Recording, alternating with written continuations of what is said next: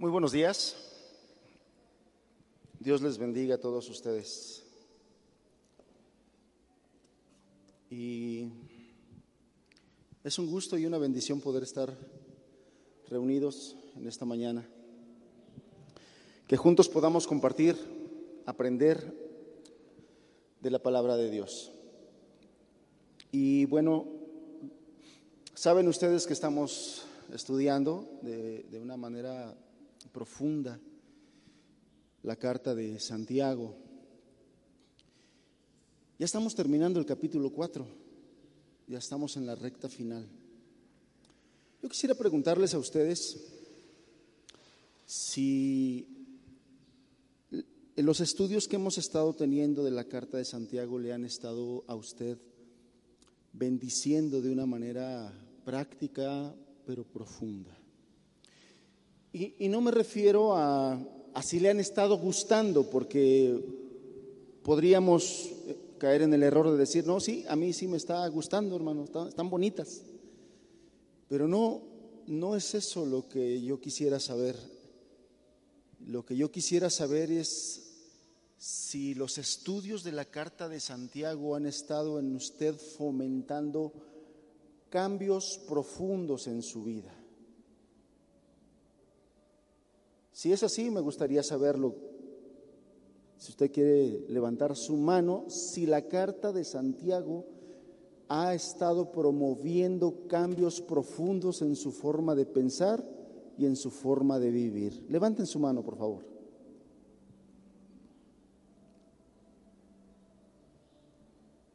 Poquitos, pero gracias a Dios por esos poquitos. Gracias a Dios por esos poquitos. Probablemente haya quien no le guste levantar la mano por pena, por lo que sea, y, y si ha estado promoviendo un cambio profundo. Está bien, no, no es obligación levantarla. Pero si usted ha estado escuchando la voz del Espíritu Santo a través de la carta de Santiago y no ha querido hacer caso, tenga cuidado. Tenga cuidado. Porque Dios que es Dios celoso, demandará toda la palabra que nos ha enseñado y nos ha hablado. Y en parte eso es lo que Santiago hoy habla en los versículos que vamos a estar estudiando el día de hoy. El título de nuestra enseñanza de esta mañana es ¿Cómo respondemos a la voluntad de Dios? ¿Cómo respondemos a la voluntad de Dios? Acompáñeme a leer el versículo, por favor. Vamos a leer Santiago capítulo 4, verso 13 al 17. Dice así, vamos ahora los que decís, hoy y mañana iremos a tal ciudad y estaremos allá un año y traficaremos y ganaremos, cuando no sabéis lo que será mañana, porque ¿qué es vuestra vida? Ciertamente es neblina que se aparece por un poco de tiempo y luego se desvanece. En lugar, en lugar de lo cual deberíais decir, si el Señor quiere, viviremos y haremos esto o aquello. Pero ahora os jactáis en vuestras soberbias. Toda jactancia semejante es mala. Y al que sabe hacer lo bueno y no lo hace, le es pecado. Quiero decirles y quiero preguntarles, el día, en esta mañana, yo traigo la versión corta de esta enseñanza. Es decir, estos versículos dan para mucho, mucho que hablar. Mucho, mucha enseñanza, mucha instrucción de Dios. Traigo la versión corta. La versión corta es que si ustedes quieren, en 20 minutos yo les hablo de estos versículos y en 30 minutos terminamos nuestra reunión. Me platicaban que aquí en Tehuacán, en una de las parroquias católicas de acá, eh, daba su misa el Padre Rayo. Y el Padre Rayo terminaba en 15 minutos su misa. Lo que pasa es que hay gente que no valora la palabra de Dios. Y cuando te tardas una hora, ya, ya se tardó un chorro el hermano. Ahora sí se pasó. No están acostumbrados, no valoran. Entonces traigo la versión corta, pero también traigo la versión completa. Y yo decía, les voy a preguntar a ver cuál quieren, pero mejor no les pregunto, les voy a dar la versión completa. ¿Les parece?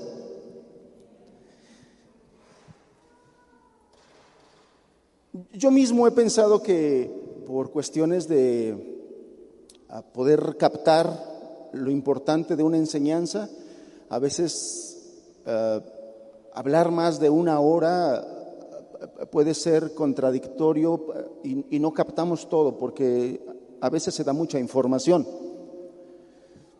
Sin embargo, hay veces que es necesario ser sensibles a lo que Dios nos quiere hablar, aunque sea más de una hora porque es mucho lo que el Señor nos tiene que hablar. Y siendo honestos, nosotros mismos siendo honestos, es mucho lo que tenemos que aprender, ¿sí o no? Nos falta mucho, hermanos, nos falta mucho. Y estudiando estos versículos para poderlos compartir con ustedes en esta mañana, me doy cuenta que hay mucho lo que el Señor nos quiere hablar en esta enseñanza, que nos es necesario a esta iglesia y a esta congregación. Nos es necesario. Dios nos quiere hablar, hermanos. Dios nos quiere hablar. Y yo quisiera pedirte que me seas paciente y me aguantes si me tardo un poquito más de una hora, porque quiero darte el consejo completo de Dios. Vamos a orar. Señor,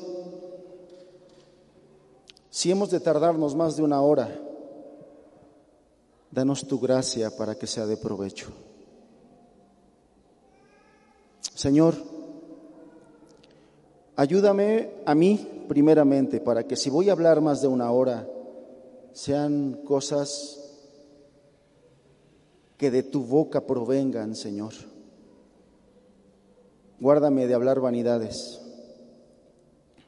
y extenderme en eso. Ayúdame a ser concreto, claro, con lo que tú nos hablas hoy. Y también ayuda a mis hermanos y a todas las personas que hoy me están escuchando, para que sea tu Espíritu Santo quien les esté ministrando a través de tu palabra. Háblanos, enséñanos. Si es necesario, repréndenos, porque eso es lo que está haciendo Santiago inspirado, motivado por tu Espíritu Santo. Nos ponemos en tus manos, Señor, en el nombre de Jesús. Amén.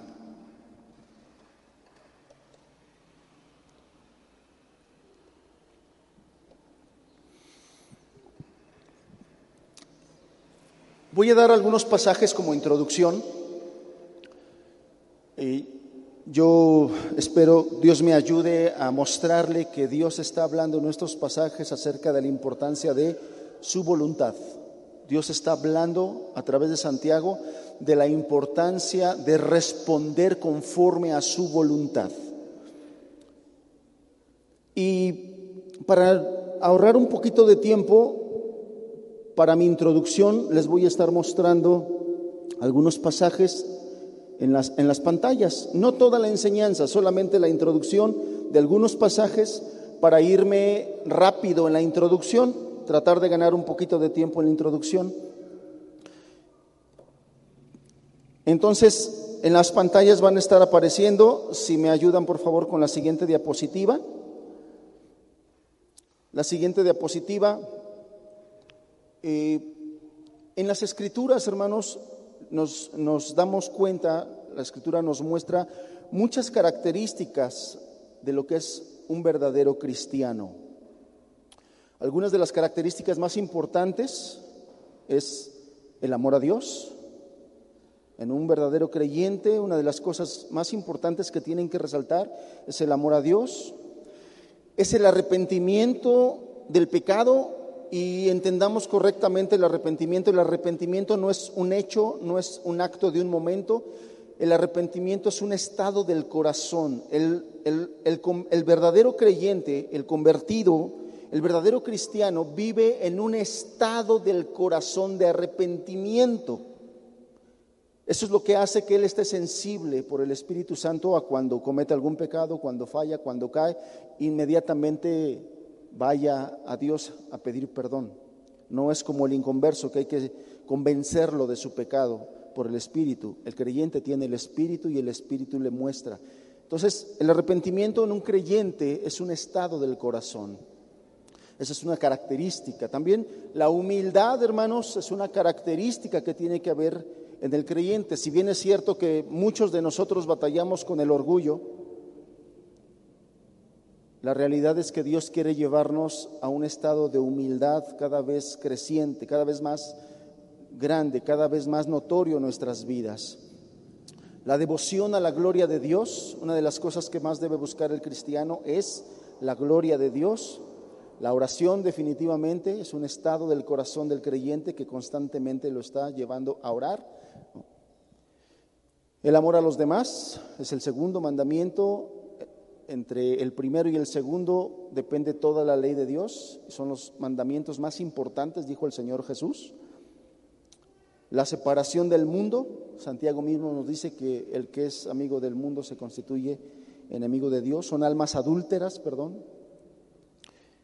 El crecimiento en la gracia, en la espiritualidad, en la consagración, la obediencia.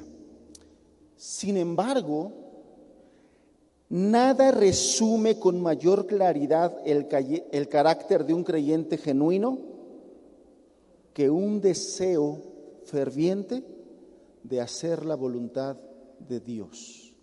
Esa es una de las características que más resaltan en un creyente genuino, en un cristiano verdadero, el deseo ferviente de hacer la voluntad de Dios. Siguiente diapositiva. Estas diapositivas las quise poner porque voy a citarle algunos textos y para no estarlos buscando, este, nos vamos a ir un poquito más rápido. Por ejemplo, en el Salmo 40, verso 8, David escribió, el hacer tu voluntad, Dios mío, me ha agradado y tu ley está en medio de mi corazón. Todos estos versículos hablan de la importancia que el creyente tiene de hacer la voluntad de Dios de, lo, de lo valioso que es eso para el verdadero cristiano. En el Salmo 143, verso 10, el salmista añadió, enséñame a hacer tu voluntad, porque tú eres mi Dios. El Señor Jesús enseñó que todo aquel que hace la voluntad de Dios, ese es mi hermano y mi hermana y mi madre, allá en Marcos 3:35. En Mateo 7:21 hizo la solemne advertencia, no todo el que me dice Señor, Señor entrará en el reino de los cielos, sino el que hace la voluntad de mi Padre que está en los cielos. El apóstol Pedro exhortó a los cristianos a que no vivan el tiempo que resta en la carne conforme a las concupiscencias de los hombres, sino conforme a la voluntad de Dios, en la primera carta de Pedro, capítulo 4, verso 2. Siguiente diapositiva. El apóstol Juan describió a los creyentes en su primera carta, capítulo 2, verso 17, pero el que hace la voluntad de Dios permanece para siempre. Sin embargo, el mejor ejemplo de alguien que sí cumplió la voluntad de Dios fue el Señor Jesús. En Juan 6:38 definió su misión mesiánica cuando dijo, he descendido del cielo no para hacer mi voluntad, sino la voluntad del que me envió, allá en Juan 5, versículo 30. Y para sus discípulos que estaban cortos de vista, que solo miraban las cosas terrenales, Jesús les explicó, mi comida es que haga la voluntad del que me envió y que acabe su obra, allá en Juan 4, 34. Y en la agonía de, de Getsemaní, afrontando la horrible realidad de la cruz, el Señor, no obstante, oró de esta manera, Padre mío, si es posible, pase de mí esta copa, pero no sea como yo quiero, sino como tú, allá en Mateo 26, verso 39. Todos estos versículos resaltan la importancia del verdadero creyente de hacer la voluntad de Dios. Cómo la voluntad de Dios es importante para alguien que ha nacido de nuevo, un nuevo nacimiento. En la siguiente diapositiva, el Señor Jesús modeló perfectamente el elemento fundamental de una relación con Dios, la obediencia a su voluntad. Jesús es nuestro modelo si hablamos de obediencia a la voluntad de Dios. Y en la carta que estamos estudiando aquí en Santiago, el hacer la voluntad de Dios es otra prueba que demuestra la genuina fe salvadora. Todos estos versículos nos dicen algo, nos dicen que los verdaderos cristianos se caracterizan por hacer de corazón la voluntad de Dios, como también nos los dice el apóstol Pablo en Efesios 6, verso 6. Los cristianos gozosamente oran de muy buena gana, venga tu reino, hágase tu voluntad, como nos enseñó el Señor Jesús allá en Mateo 6, verso 10. Y el apóstol Pablo también se deleitaba en la ley de Dios, como lo dice en Romanos 7, 22. Porque según el hombre interior, dice el apóstol Pablo, me deleito en la ley de Dios. Entonces, todos estos versículos que quise así pasarlos para no detenernos, ojalá usted haya podido copiar los versículos, si no, el hermano de las diapositivas los tiene, con gusto les puede compartir todo esto para que tengan los versículos y los puedan revisar. Versículos que nos muestran, ya le decía yo, cómo para un verdadero creyente la voluntad de Dios es muy importante. Pero por otra parte, la siguiente diapositiva, cuando hay un constante rechazo o desinterés por la voluntad de Dios, escuchen esto, es una señal segura de la presencia de orgullo que reina en nuestras vidas. Un constante rechazo o desinterés por la voluntad de Dios es una señal segura de la presencia del orgullo que reina en nuestro corazón. Y bajo este desagradable pecado, no dudes que también hay conflictos, mundanalidad y murmuración, como ya mismo Santiago al inicio del capítulo 4 no lo dice. Entonces, esto también trae consecuencias. Hacer caso omiso de la voluntad de Dios, escuche, es un mensaje claro hacia Él. Es equivalente a decir, yo soy el gobernante soberano de mi vida. Eso es lo que nosotros decimos cuando desechamos o desobedecemos la voluntad de Dios. Yo soy el gobernante soberano de mi vida y yo hago lo que a mí me da la gana.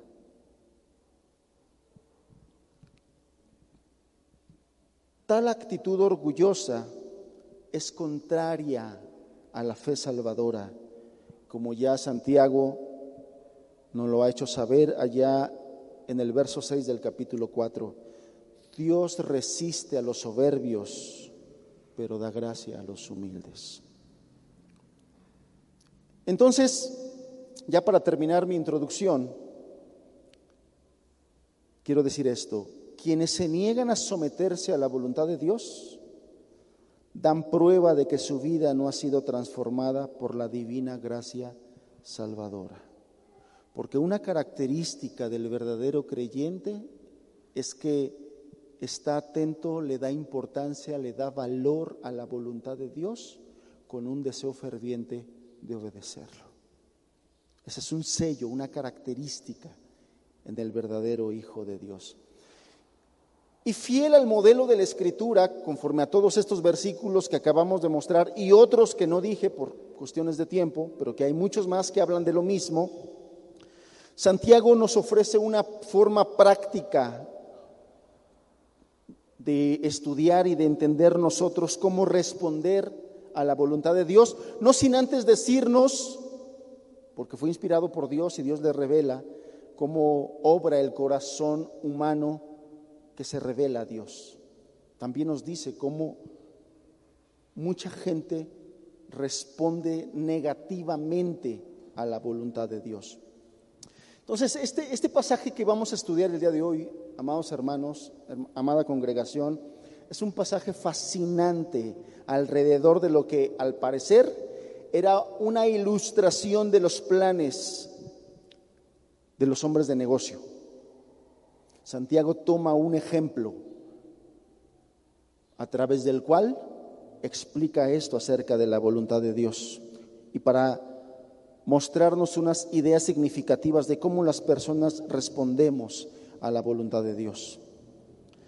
En estos pasajes Santiago nos muestra tres respuestas negativas que el ser humano da a Dios respecto de su voluntad y la forma correcta de responder a su voluntad. Esto es lo que Santiago nos habla en estos versículos. Esto es lo que vamos a estudiar el día de hoy. Entonces, Dios nos va a hablar hoy respecto a la importancia de conocer su voluntad y de responder correctamente a ella. Bien.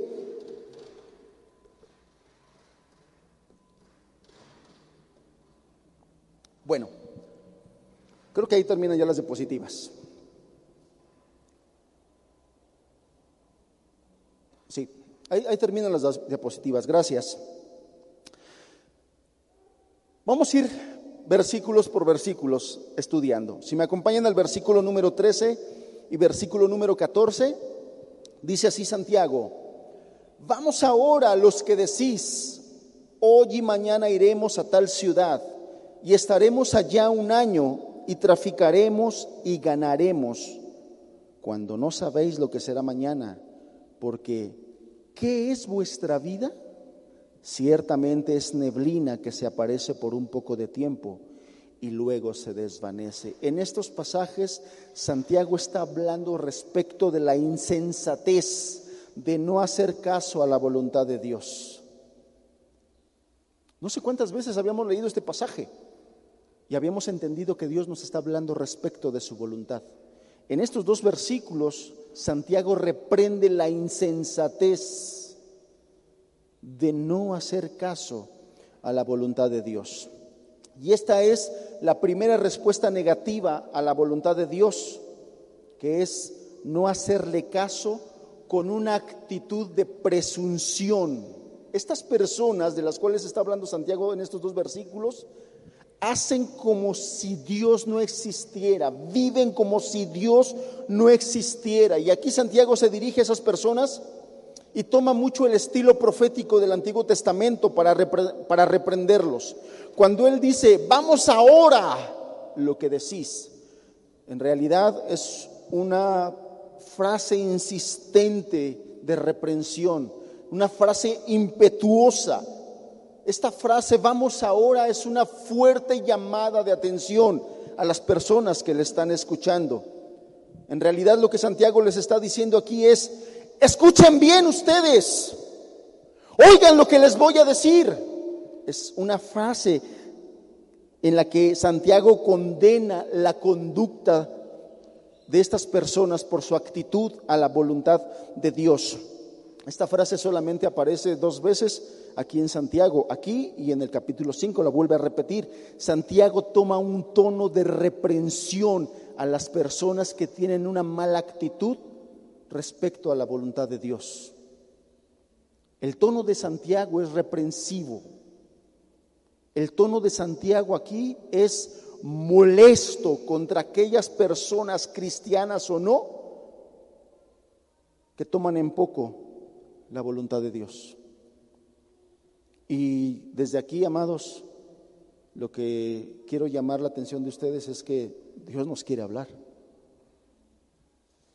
Dios quiere hablar a esta congregación respecto a la importancia de la voluntad de Dios. Santiago aquí le está hablando de manera directa a aquellas personas que dicen, Hoy y mañana iremos a tal ciudad y estaremos allá un año y traficaremos y ganaremos. Quiero recordarle que Santiago toma un ejemplo, toma una figura. No se está refiriendo exclusivamente a los que quieren hacer negocios. Y como lo voy a aclarar ahorita, tampoco está reprendiendo el hecho, el acto de hacer negocios. Eso no es lo que está reprendiendo Santiago. Lo voy a explicar ahorita para que nos quede claro. Pero también quiero que nos quede claro que es una figura para representar una actitud del corazón. Estas personas tienen una actitud del corazón de rechazar y de ignorar voluntariamente la voluntad de Dios. Por lo tanto, ellos toman la actitud de decir, ah, pues voy a hacer mis planes. Voy a ir el día de hoy, el día de mañana también. Voy a ir a aquella ciudad, además, yo elijo a dónde voy a ir. Yo elijo cuánto voy a estar ahí. Voy a estar ahí un año. yo decido que ahí voy a estar un año y traficaremos y ganaremos mucho dinero. Hacia esas personas que tienen esa actitud, insisto, no la acción de negociar y de vender, no, no está reprendiendo eso. Aquí el, el texto griego lo que nos muestra es la actitud de alguien que está diciendo en un presente continuo. Y lo que señala es aquellas personas que viven de manera habitual, es su costumbre hacer caso omiso a la voluntad de Dios y ellos hacen sus planes sin tomar en cuenta a Dios para nada absolutamente. El apóstol Pablo decía que hay gente que vive sin Dios en este mundo y tampoco sin esperanza. Y también, perdón, y también sin esperanza. Pero es este tipo de gente que ellos hacen sus planes. Se levantan o se acuestan y dijeron, mañana voy a hacer esto, mañana voy a hacer otro, y por la tarde voy a hacer esto, y pasado mañana voy a hacer otro, y la otra semana voy a hacer esto otro. Y no toman en cuenta absolutamente a Dios. Este verbo aquí mencionado significa que de manera razonable ellos hacen sus planes en base a su razón, en base a su lógica, en base a su experiencia, toman decisiones respecto a sus planes, planean su vida, planean sus actividades. Pero lo que Santiago está reprendiendo aquí es a los que de manera regular, casi diaria, consideran y hacen sus planes como si Dios no existiera y no se interesara por eso. Entonces es importante que, captemos esta idea. Santiago no está reprendiendo el hecho de hacer negocios. Santiago está reprendiendo el hecho de planear tu vida y no tomarlo en cuenta. Eso es lo que está reprendiendo aquí en la primera respuesta negativa de los seres humanos hacia la voluntad de Dios. Esta figura la, toma Santiago porque él sabía que era una actividad muy conocida para los lectores.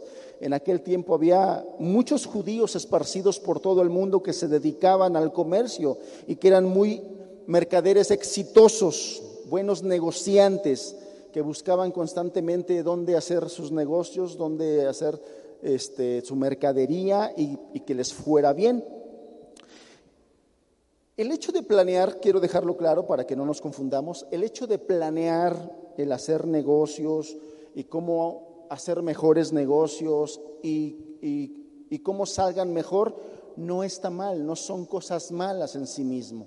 Esto me es importante aclararlo para que no nos vayamos con una mala idea. Santiago no está reprendiendo el hecho de hacer negocios. Por lo tanto, mis hermanos comerciantes de aquí no vayan a condenarse por eso.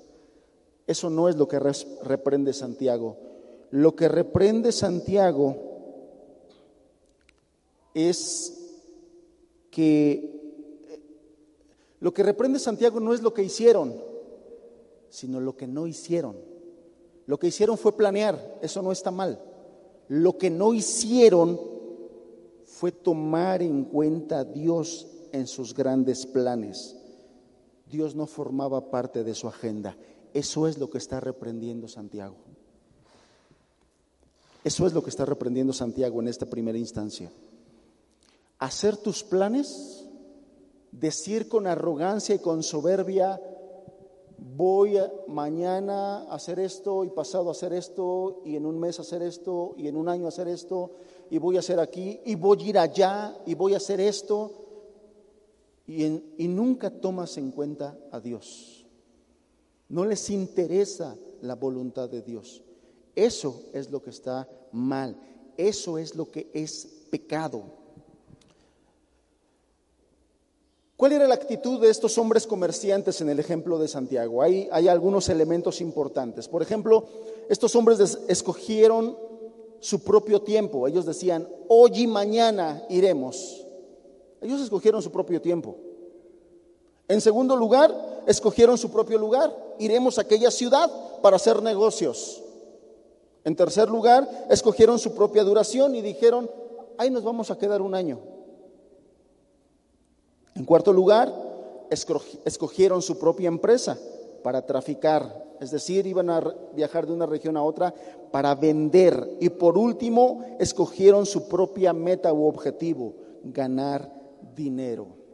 Entonces Santiago no está atacando su intención de obtener ganancias, sino la forma en que excluyeron a Dios de sus actividades, de sus planaciones, de su vida. Esta gente planeó como si ellos fueran omniscientes, omnipotentes e invulnerables. Así hicieron sus planes. Y así hay mucha gente el día de hoy, que no les interesa la voluntad de Dios que no les interesan los planes que Dios tenga para su vida, para su familia, para sus hijos. Ellos toman sus decisiones. Voy a agarrar este trabajo, voy a estudiar esta carrera, le voy a decir que sí a este chavo para que sea mi novio, o le voy a decir a esta muchacha que sea mi novia, y no toman en cuenta a Dios absolutamente para nada. Hacen de su vida como a ellos se les antoja. El Señor Jesús nos dio una ilustración muy fuerte respecto a la actitud de este tipo de personas que hacen de su vida como quieren sin tomar en cuenta a Dios. Si me acompañas en tu Biblia al Evangelio de Lucas capítulo 12.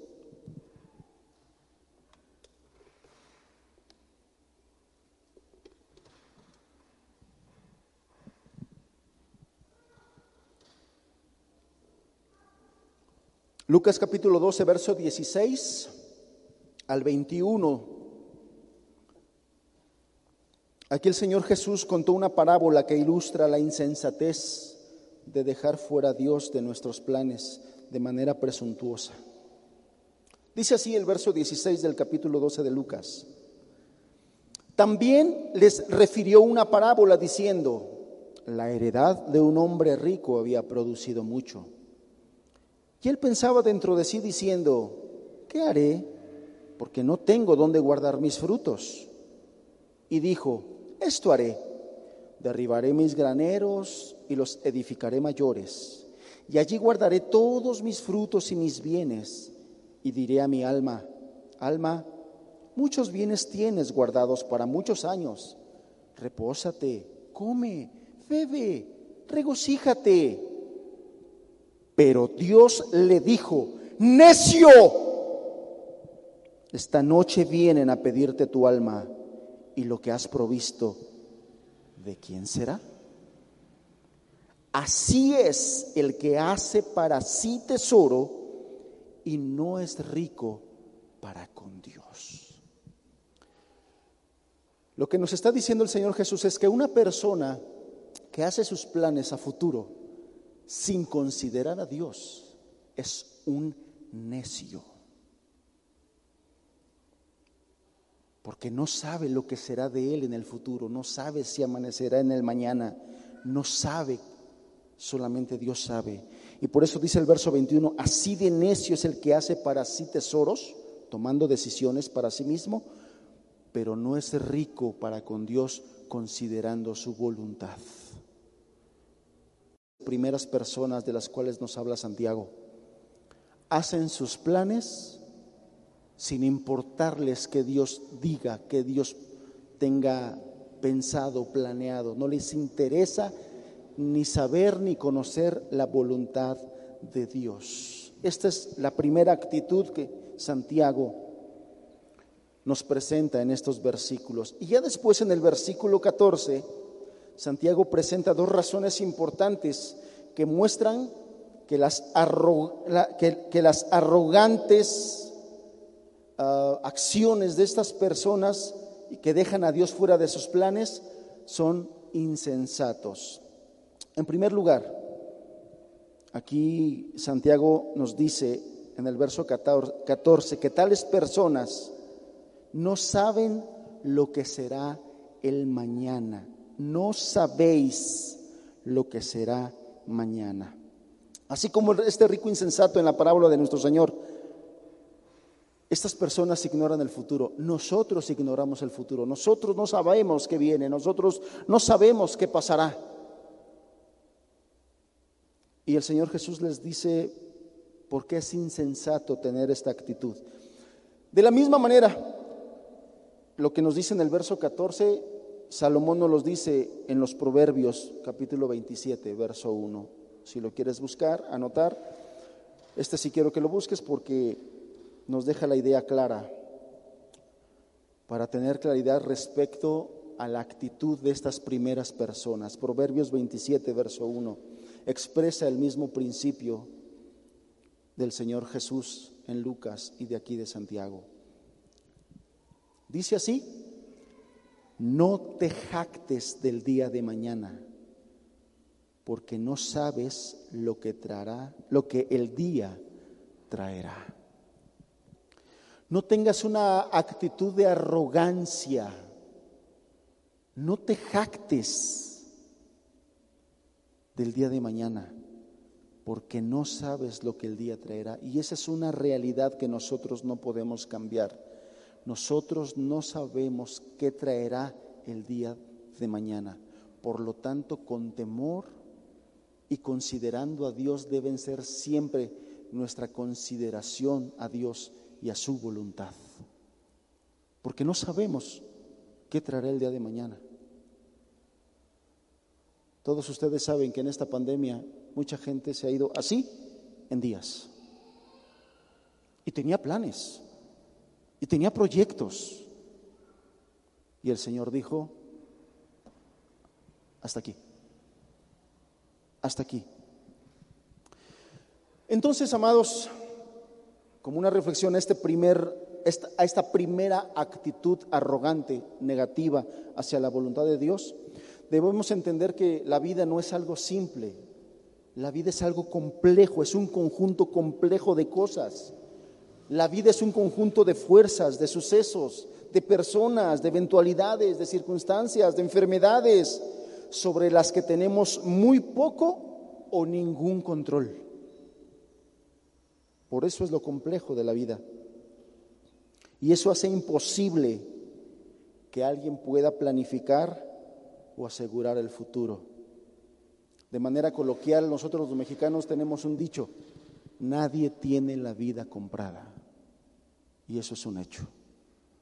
Nadie sabe porque no tiene un contrato que le diga hasta qué día va a vivir. Porque la vida es un conjunto complejo de cosas sobre las cuales tenemos muy poco o ningún control. Y solamente es el Señor el que decide qué va a ser de nosotros el día de mañana.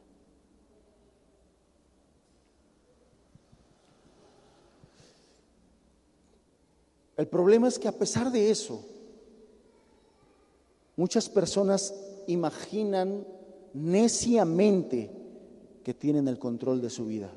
Y así lo digo, imaginan imaginan neciamente que tienen el control de su vida. Lamentablemente tales personas pasan por alto no solo la existencia de la voluntad de Dios, sino también el beneficio de la voluntad de Dios. También el beneficio de la voluntad de Dios. Amados hermanos, nosotros los cristianos, tenemos el consuelo de saber que nuestro Dios soberano,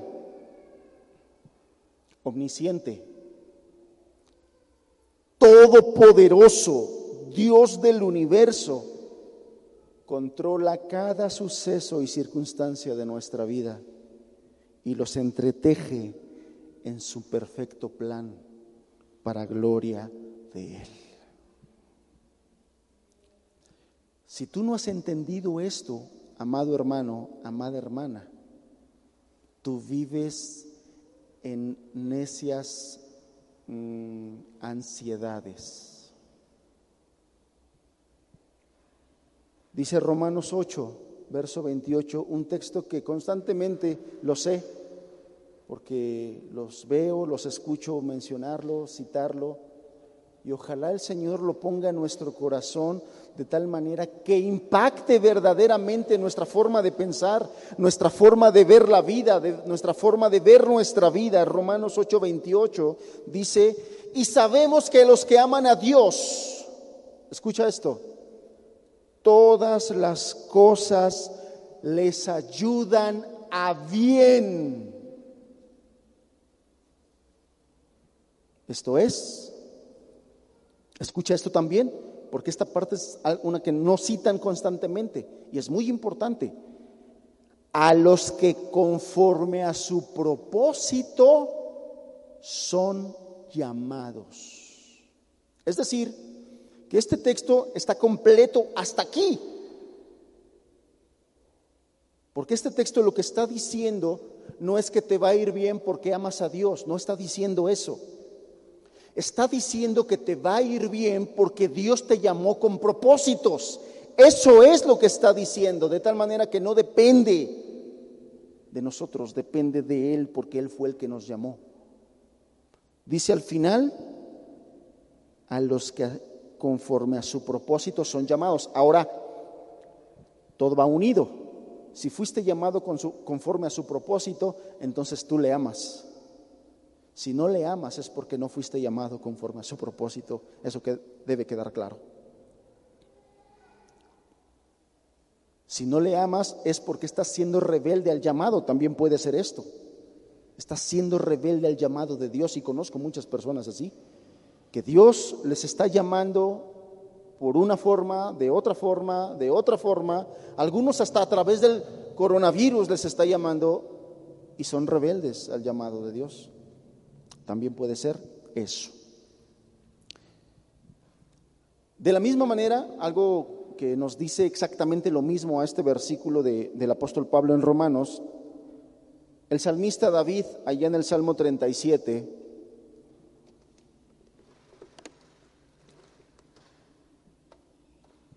en el verso 3 al verso 5, escucha este hermoso salmo.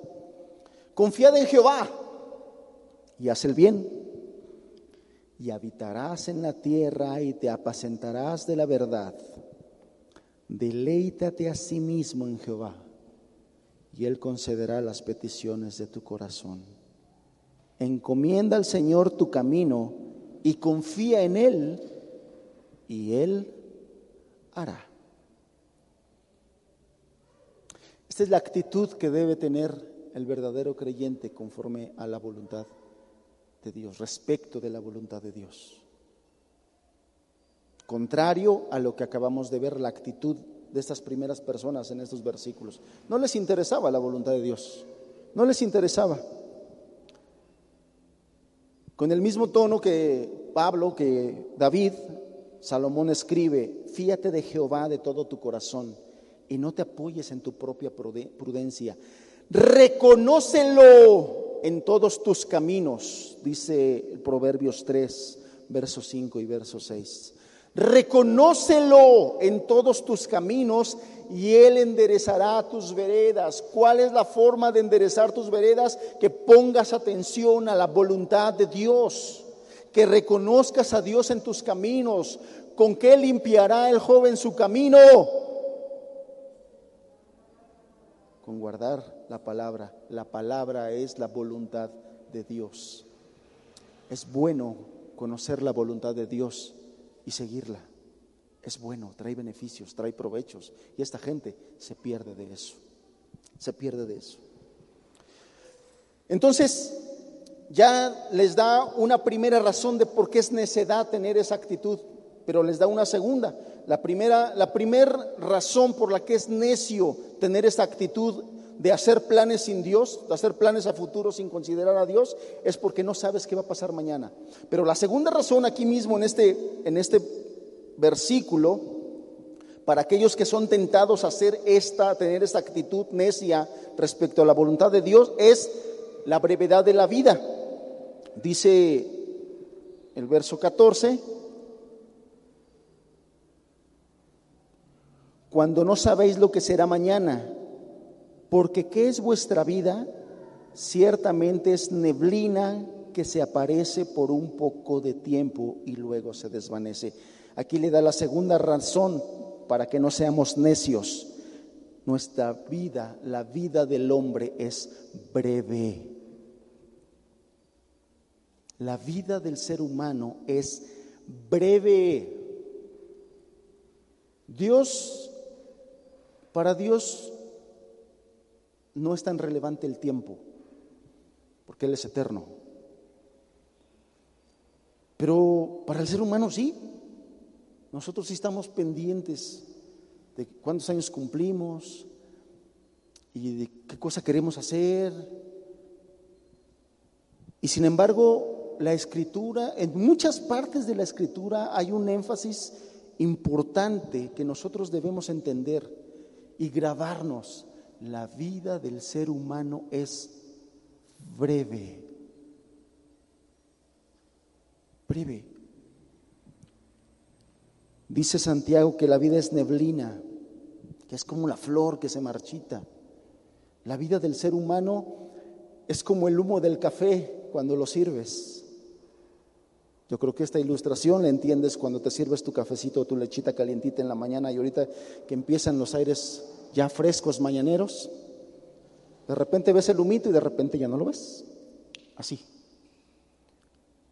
O por ejemplo cuando empiezan los tiempos de frío y hablas y ves cómo sale el vapor de tu boca, lo ves y luego ya no lo ves. Así de breve es nuestra vida y es lo que nos quiere decir Santiago. Es necio que hagamos planes sin Dios porque la vida es breve, la vida es transitoria. Entonces, cuán insensato es que en vista de la brevedad de nuestra vida, de la fragilidad de nuestra vida terrenal, hacer planes sin considerar la voluntad de Dios. ¿Cuántas veces he escuchado de los jóvenes decir, la vida es corta, vívela? ¿Sí o no, muchachos? ¿Sí o no? A lo mejor es la filosofía de tu vida. La, vida es corta, hay que vivirla. Abusados, porque no sabes lo que será el mañana. Y además, la vida del ser humano es breve, es corta. Jonathan Edwards decía, en esta vida tan corta no vale la pena dedicarnos a otra cosa que no tenga relevancia para la vida eterna.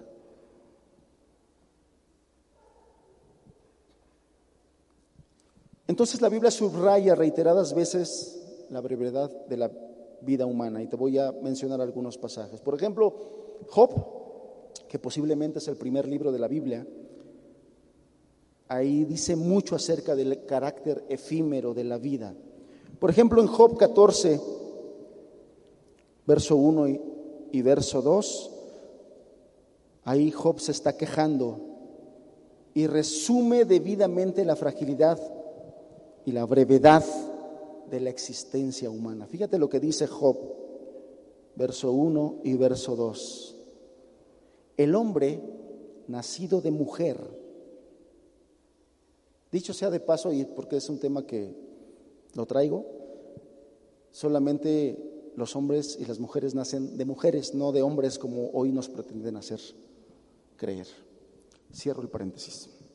El hombre nacido de mujer corto de días y hastiado de sinsabores. Sale como una flor y es cortado y huye como la sombra y no permanece.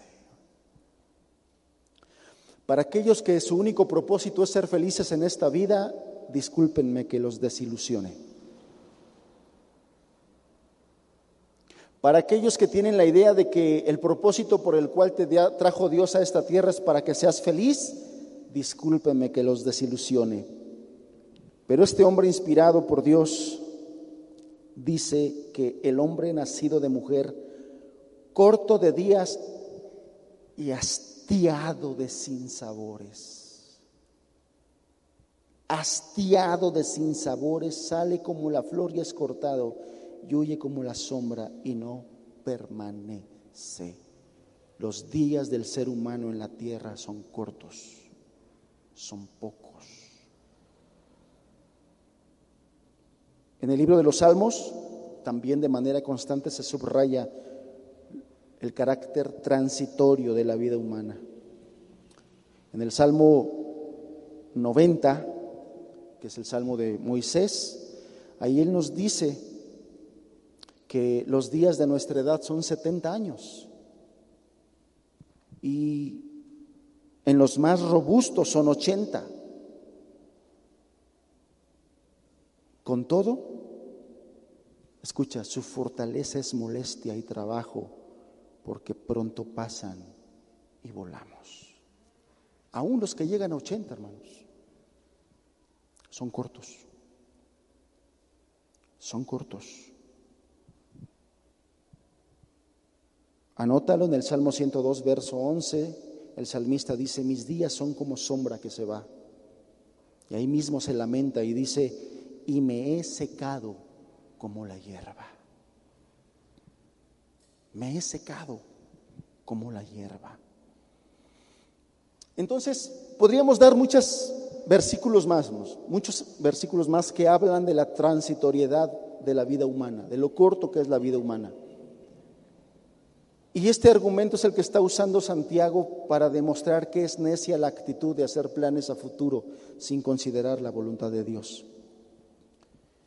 Y aquí, resumiendo la enseñanza bíblica acerca de la brevedad de la vida, David, ahí en el Salmo 103, dice las siguientes palabras, el hombre como la hierba son sus días, florece la flor del campo, que pasó el viento por ella y pereció, y su lugar no lo conocerá más. Entonces, hermanos, la ignorancia del futuro y la fragilidad y brevedad de la vida humana nos debiera dar una señal de alerta, debiera darles una señal de alerta a aquellas personas que de forma insensata hacen caso omiso a la voluntad de Dios, ignoran la voluntad de Dios. Entiende esto, tú no sabes qué va a pasar contigo el día de mañana. Entiende esto, por ley espiritual, la vida del ser humano es corta y en algunos más corta que en otros. Y en algunos más corta que en otros. Esa es la primera actitud que muestran los insensatos respecto a la voluntad de Dios. La segunda actitud la encontramos en el verso 16.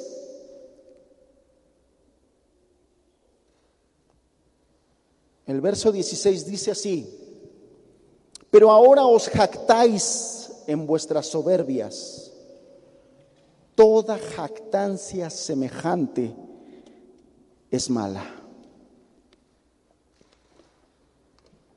Y entonces aquí ahora está hablando aquellos que tienen arrogancia para rechazar la voluntad de Dios.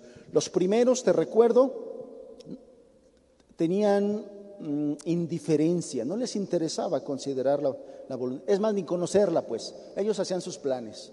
Mañana voy a hacer esto, voy a ir a esta ciudad, voy a permanecer ahí un año y voy a hacer esto y esto y esto y esto. No les interesaba conocer la voluntad de Dios. De estos de los que habla en el verso 16, estos sí conocen la voluntad, sí conocen que hay un Dios, pero ahora os jactáis, dice el verso 16, en vuestras soberbias, tienen una actitud de soberbia, toda jactancia semejante es mala. Entonces, ya vimos, la primera respuesta negativa a la voluntad de Dios es no hacerle caso con actitud, con una actitud presuntuosa, viviendo como si Dios no existiera, ni su voluntad, por supuesto. Pero aquí en el verso 16 nos dice que hay quienes aunque reconocen que hay Dios, aunque reconocen que Dios existe y tiene su voluntad, su palabra, no obstante, con arrogancia, la rechazan. Los primeros tienen una indiferencia, no me interesa la voluntad de Dios. Estos con arrogancia la rechazan, la desprecian, pero sí saben que hay un Dios, sí conocen que tiene su voluntad. Podemos decir esto de, una, de una forma, los primeros son unos ateos prácticos, los segundos estos de los que está hablando en el verso 16 viven creyendo que hay un Dios, pero rechazan el someter la incertidumbre de su vida a esa voluntad. Estos sí lo rechazan.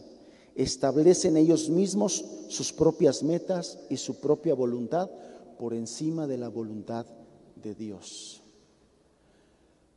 A lo mejor la actitud de los primeros es un poquito ajena a la mayoría de los que estamos aquí. Quizás en esas muchos dijeron, no, Dios me libre de hacer eso. Yo sí digo, primero Dios, primero Dios voy a hacer esto. Pero aquí en el verso 16 profundiza un poquito más Santiago y dice, ustedes los que saben que hay Dios, y que Dios ha dejado su voluntad escrita y aún así no hacen conforme eso, ustedes son soberbios, tienen una jactancia y se jactan en su soberbia, son soberbios. Estas personas, aunque saben que hay una voluntad de parte de Dios, simplemente no es importante para sus planes. No es importante para sus planes.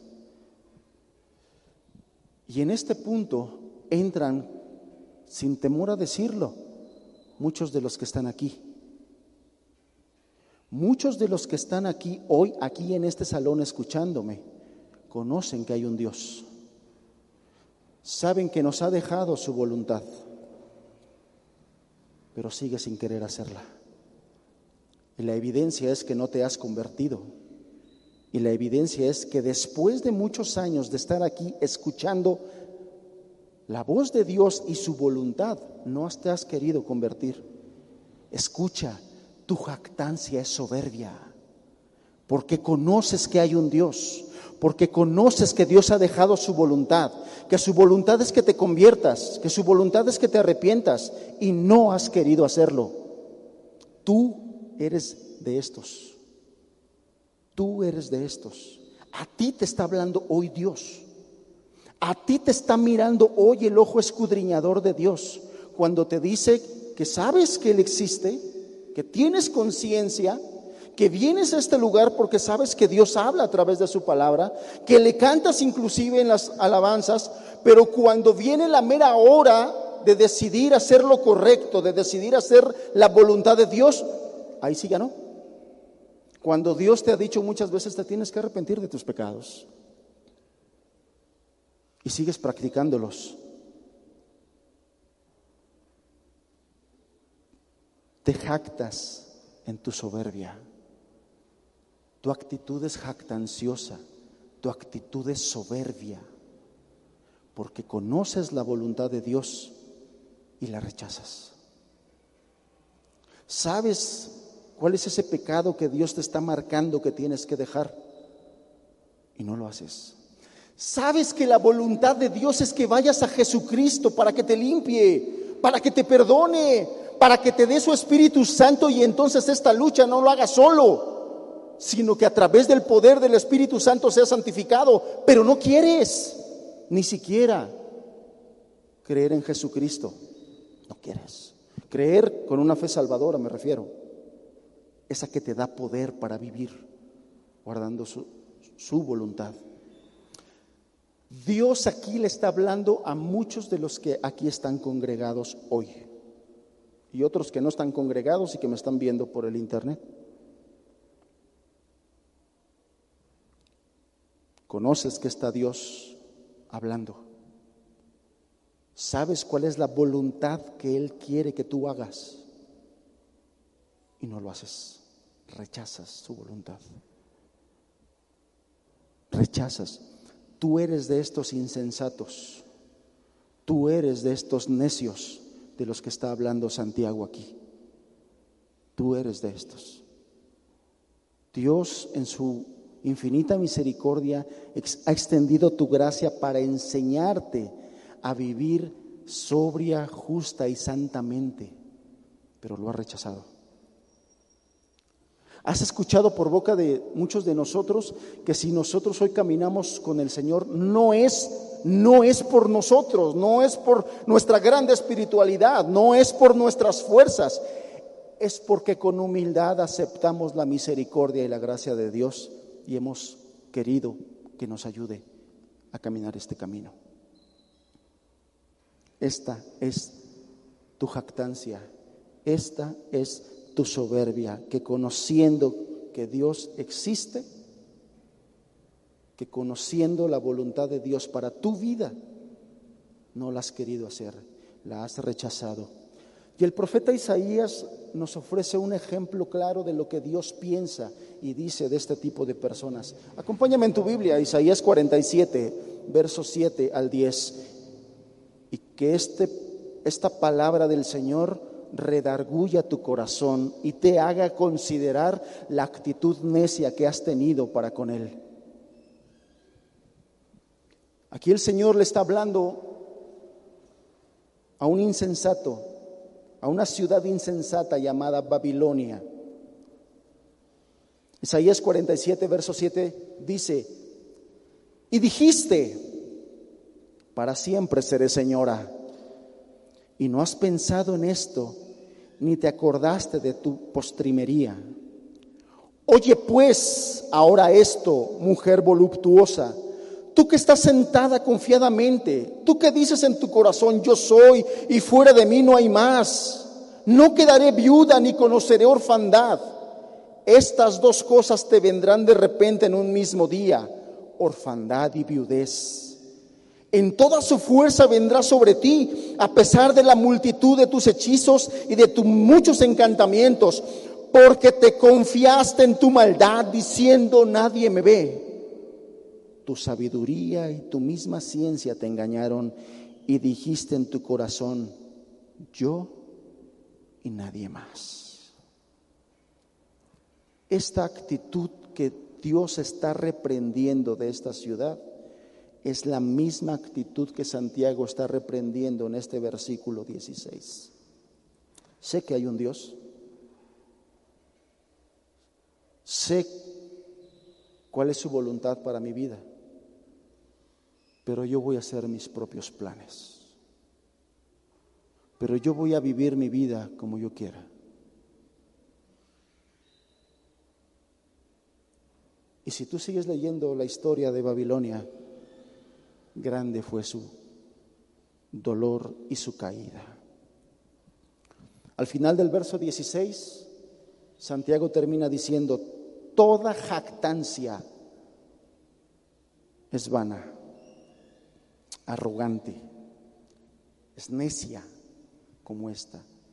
Y además nos dice Santiago que es mala. Y además, a, lo mejor, esta definición de Santiago en nuestra Reina Valera puede decir, unas palabras suavecitas, pero en el griego original son unas palabras muy fuertes. Toda jactancia es mala. Y esta, esta palabra griega, mala, la Biblia la emplea o es la misma palabra que se utiliza como título para Satanás.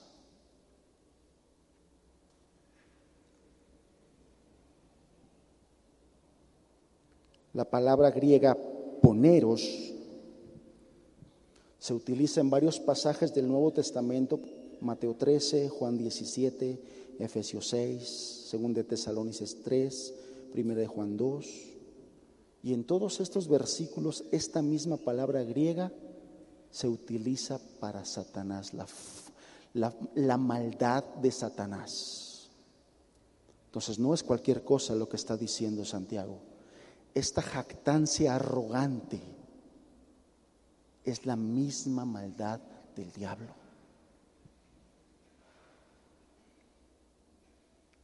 Es la misma actitud de aquellos demonios que Santiago dice, aún los demonios creen y tiemblan, pero no tiemblan para arrepentimiento. No tiemblan para arrepentimiento. Entonces, los que de forma arrogante rechazan la voluntad de Dios están imitando el pecado de Satanás, que es el más jactancioso de todos, y están en riesgo de sufrir su condena misma. No es cualquier cosa, amado. Si estando en este lugar, consciente de que hay un Dios que te ha hablado, que te ha demandado arrepentimiento y fe, que te ha demandado cambiar de vida en su gracia y no lo has hecho, escucha hoy la advertencia de Dios a través de Santiago. Tu jactancia es la misma maldad de Satanás. Estás pecando de la misma manera que el perverso diablo pecó contra Dios.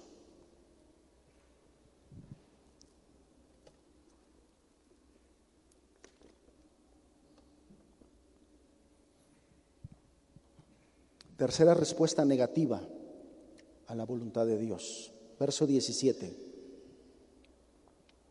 Verso 17.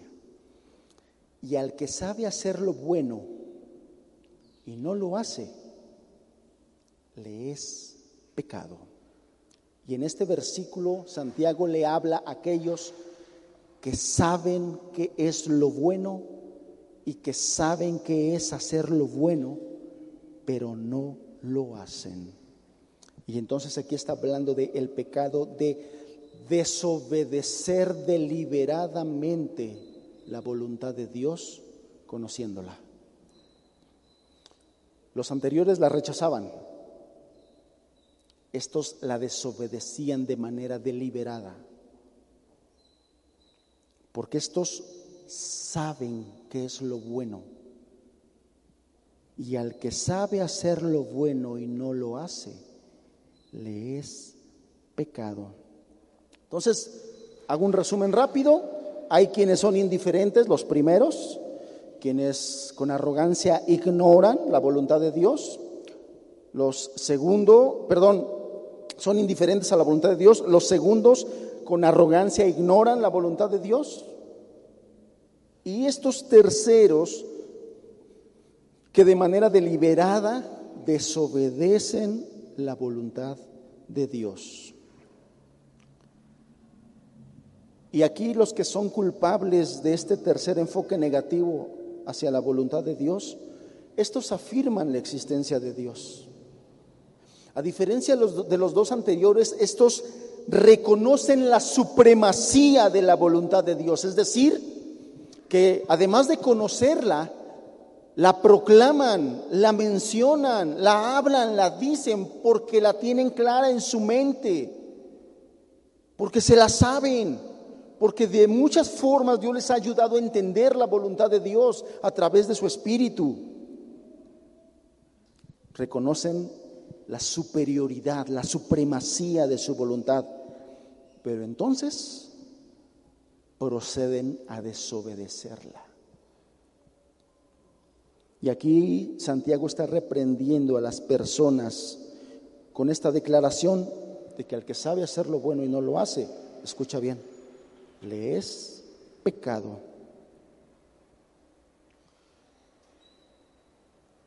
Los de este tercer grupo, a los que está reprendiendo Santiago, conocen la voluntad de Dios, afirman que su voluntad es buena.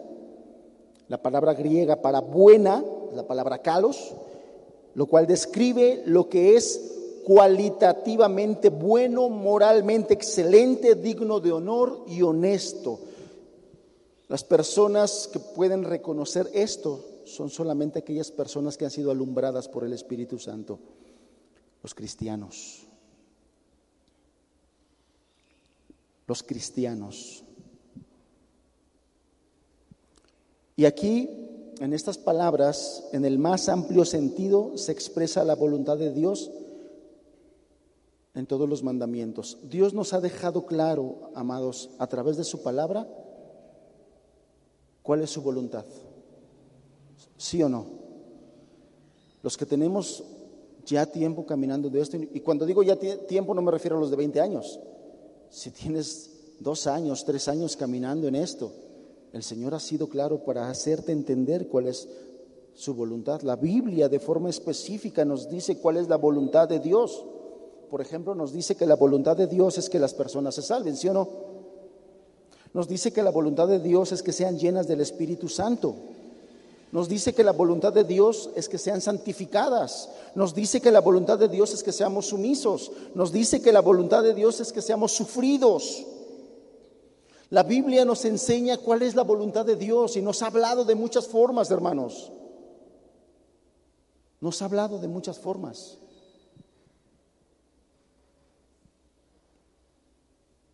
Y también nos ha dado hermosas y bellísimas promesas. Nos dice que todas aquellas personas que buscan a Dios, que desean con todo su corazón obedecerle con sinceridad en todos esos aspectos de la voluntad de Dios, hace rato lo leímos, deleítate a sí mismo en Jehová y Él te concederá las peticiones de tu corazón. El Señor va a poner esos deseos y además los cumplirá. Esas son las promesas que Dios tiene para aquellos que anhelamos hacer su voluntad y estamos buscando su ayuda constantemente para hacerla. Los que conocemos la voluntad de Dios, hermanos, los que conocemos la voluntad de Dios, tenemos la responsabilidad de obedecerla. Porque para eso el Señor nos trajo claridad respecto a su voluntad, para obedecerla. Y Santiago aquí de manera clara dice que aquellos que no lo hacen, pecan. Pecan contra Dios. Lo que está reprendiendo Santiago, insisto aquí, es dejar, el hecho de dejar a Dios fuera de nuestros planes y de nuestra vida. Eso en sí es pecado.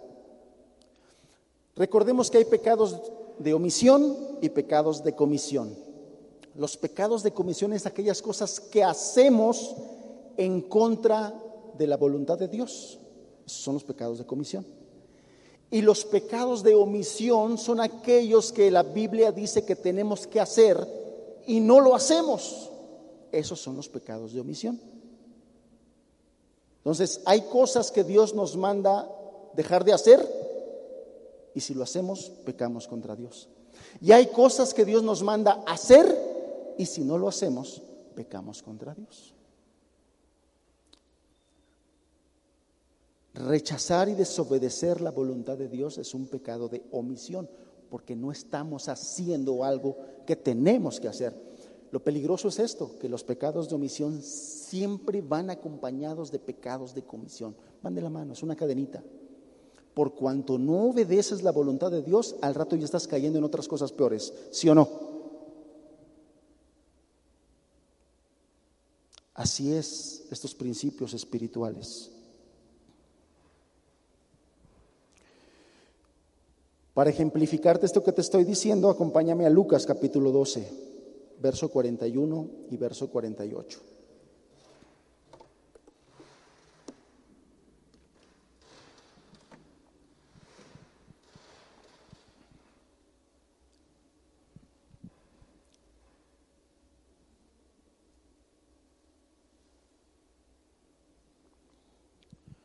Dice así, verso 41. Entonces Pedro le dijo, Señor, ¿dices esta parábola a nosotros o también a todos?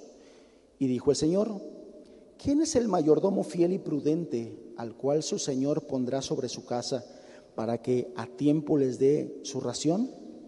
Bienaventurado aquel siervo el cual cuando su Señor venga le halle haciendo así.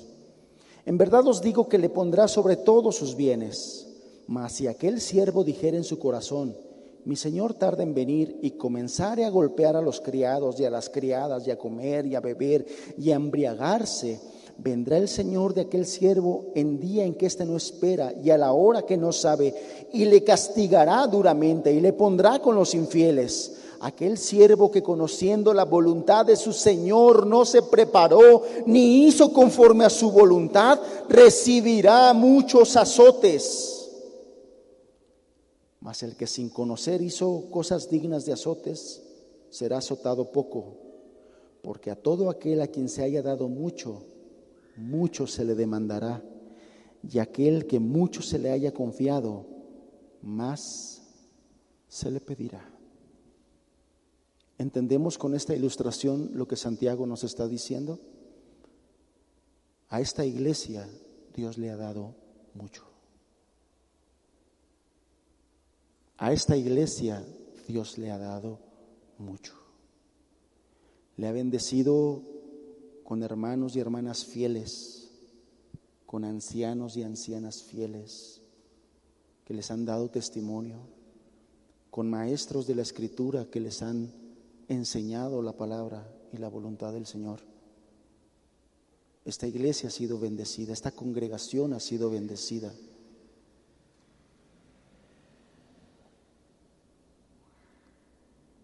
Pero si voluntariamente has querido ignorar su voluntad, sabiendo hacer lo bueno, no lo has hecho, estás pecando contra Dios.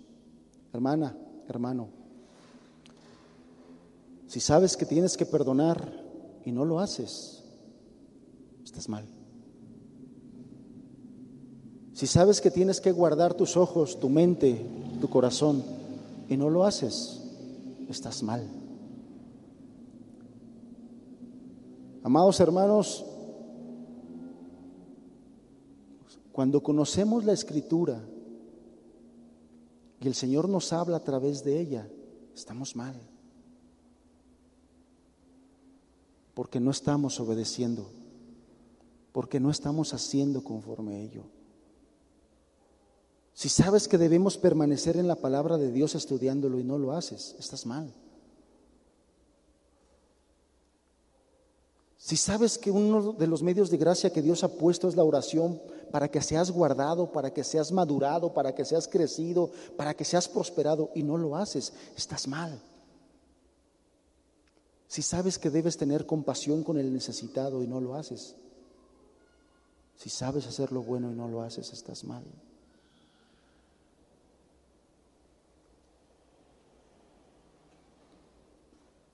Santiago está siendo muy claro y Dios está siendo muy directo con nosotros. Muy directo. Si sabes que necesitas buscar ayuda, consejería porque estás batallando y no lo haces, estás mal. Si sabes que tienes que reconciliarte con tu esposo, con tu esposa, con tus hijos, con algún hermano, con alguna hermana, y has rehusado hacer eso, una reconciliación, estás mal.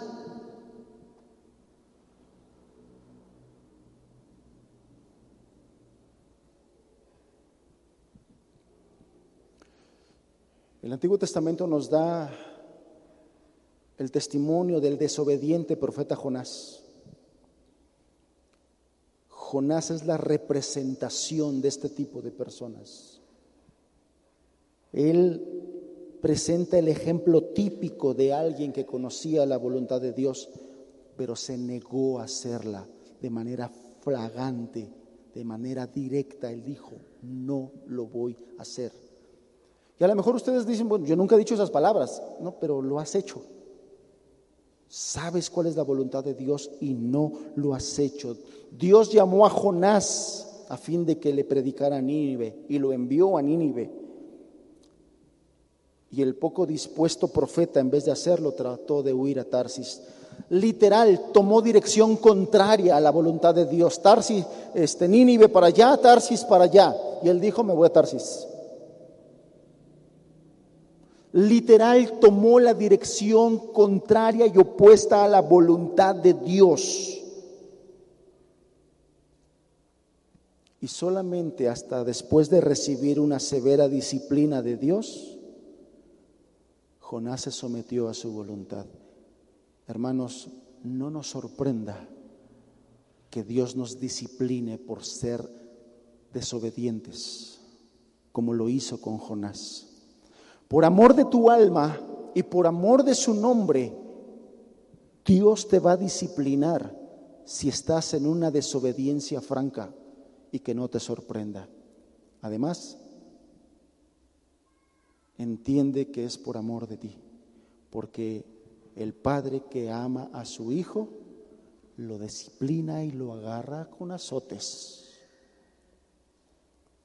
Que no te sorprenda si estás en una desobediencia franca a la voluntad de Dios, hermano, hermana, que no te sorprenda. Que no te sorprenda. A lo mejor es la razón de por qué estás pasando la situación difícil que estás pasando. El apóstol Pablo dijo estas palabras, examínate a ver si estás en la fe. A ver si estás en la fe.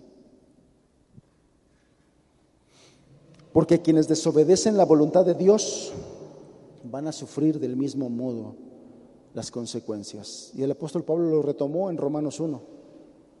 Si lo quieres revisar después, es el mismo Dios, hermanos. Es el mismo Dios. Y entonces vemos aquí por Santiago, y se nota la inspiración del Espíritu Santo, cómo reprende estas tres actitudes. Aquellos que no les interesa conocer la voluntad de Dios y por lo tanto hacen planes sin considerar a Dios en su vida. Aquellos que sí saben que hay un Dios y que tiene una voluntad clara y específica, pero rechazan de manera soberbia hacer su voluntad. Y aquellos que dicen que son cristianos y que reconocen a Dios y que adoran a Dios y que reconocen la voluntad de Dios como por encima de cualquier cosa, pero a la hora de obedecer no quieres obedecer.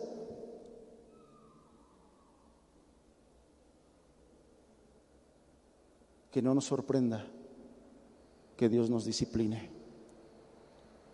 Que no nos sorprenda. Porque si en los segundos Él dijo esta jactancia es mala y te explicaba yo que hace referencia a la maldad del diablo, si eso es malo, imagínate qué tan malo es esto que acabamos de describir ahorita. Que conociendo por revelación del Espíritu la voluntad de Dios a nuestra vida y nos rehusamos de manera franca a obedecerla, el Señor nos puede disciplinar. Hermanos, quiero externarte una convicción mía, aplicando esto que estamos hablando a los tiempos que estamos viviendo de pandemia. Hay mucha gente que se pregunta, ¿por qué Dios permite esto tan terrible? Realmente es terrible, hermanos. Aunque muchas personas menosprecian la el porcentaje de mortalidad que ha habido en esta pandemia y que te dicen, no ha pasado ni siquiera el 1%. Bueno, la menosprecian porque en ese 1% todavía no se le muere un familiar. Y por eso lo, hablan con frivolidad de un 1% de mortalidad. No han sufrido el dolor de la pérdida de un familiar o de dos o de tres familiares por causa de la COVID. Y por eso hablan con frivolidad. Realmente está siendo terrible lo que está pasando. La pandemia ha truncado los planes de las naciones, ha truncado los planes de los jactanciosos soberbios, ha truncado los planes de aquellas personas que nunca tomaron en cuenta a Dios para planear, para hacer sus cosas. Y entonces lo que te estoy diciendo es que mi convicción es que Dios con planes muy específicos ha permitido esta pandemia con todo y el dolor que esto ha traído, y lo digo con respeto para aquellos que han perdido a un ser querido por esta enfermedad, pero mi convicción es que Dios ha traído esta pandemia para juzgar el pecado de jactancia y de soberbia en la que vive este mundo, el pecado de jactancia y de soberbia que vive este país, el pecado de jactancia y de soberbia en la que muchos de nosotros hemos vivido haciendo nuestros planes, planeando, haciendo nuestros objetivos de manera arrogante, de manera soberbia, sin tomar en cuenta a Dios. Dios tiene el poder y tiene la autoridad de juzgar a esta tierra como lo está haciendo y quiero decirte que no ha sido la primera vez en la historia de la humanidad que lo ha hecho. A través de muchos tiempos, de muchas formas, Dios ha juzgado a la humanidad de estas maneras. En un tiempo en el que Israel estaba muy rebelde, Él dijo, traeré a mi siervo del norte, Nabucodonosor, y juzgaré la maldad de este pueblo. ¿Y sabes qué fue lo que pasó? Mucha mortandad. Se nos dice en la Biblia que llegó al punto en que las mujeres eran abiertas de su vientre y eran azotados los, el fruto de su vientre contra las piedras. Se nos dice que fue tal el sitio y el hambre por, por, por la guerra con Nabucodonosor que las madres comían a sus propios hijos. El pueblo fue diezmado grandemente, mucha mortalidad. No fue el 1%, fue mucha mortalidad. Y los que quedaron vivos fueron llevados cautivos a Babilonia. Y la Biblia claramente nos dice que fue Dios quien trajo ese pueblo del norte para juzgar la maldad de ese pueblo.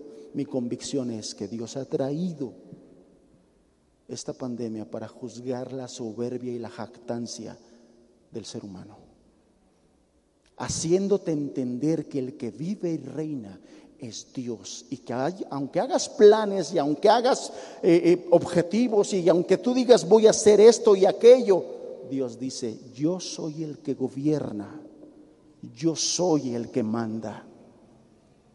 Por encima de aquellas que dicen mi cuerpo, mi decisión, el Señor dice mi creación, mi decisión.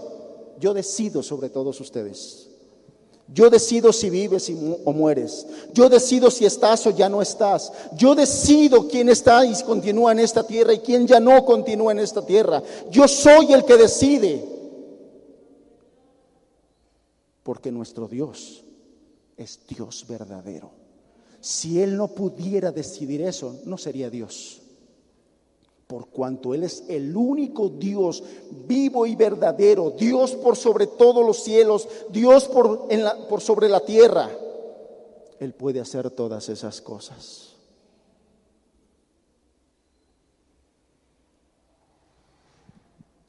Dios ha juzgado la maldad de esta tierra. Dios ha juzgado la maldad. Y sí, yo sé, hermanos, que ha muerto, que han muerto hermanos, pero en términos generales, no ha habido ninguna pérdida si el que murió fue un hermano o una hermana. Causó dolor, nos dolió, a su familia le dolió más, lo entiendo. Pero en términos de eternidad no hubo pérdida, están con el Señor. Pero aquellos que murieron en sus pecados es una advertencia para ti que sigues en tus pecados. En cualquier día y en cualquier momento el Señor dice, hasta aquí, ya no más. Ya no más. Hemos entendido su gracia y su misericordia. Hemos entendido el amor con que nos ha amado. Hemos entendido el amor que el Señor tiene para con sus enemigos y que a sus enemigos nos ha amado. Y por eso es que muchos de, sus enemigos ahora le amamos. Pero mucha gente ha rechazado el amor. Mucha gente ha rechazado las cuerdas de amor con las que el Señor le ha hablado. Escucha esto, tú que vives en esta jactancia según te dice la Escritura. El Señor es soberano y Él es el que dice quién vive y quién muere. Si el Señor te está dando oportunidad de vivir, busca al Señor en tanto que hay oportunidad. Busca al Señor en tanto que tienes oportunidad y respiras, porque el Señor está cortando la respiración de muchos.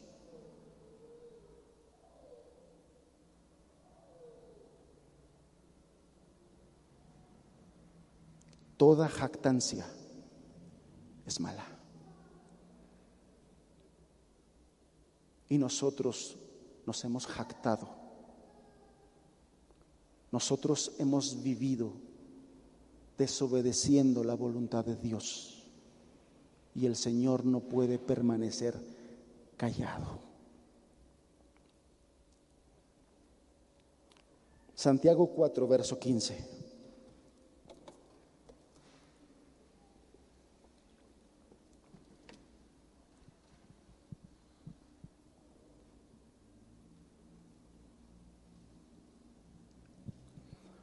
En lugar de lo cual deberías decir, si el Señor quiere, viviremos y haremos esto o aquello.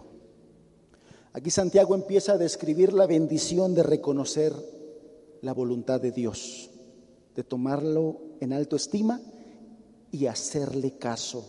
En lugar, en lugar de lo cual deberías decir, si el Señor quiere, viviremos y haremos esto o aquello. Y entonces muestra aquí el contraste respecto de las respuestas negativas y pecaminosas a la voluntad de Dios, que ya analizamos antes. Y ahora nos presenta la respuesta correcta.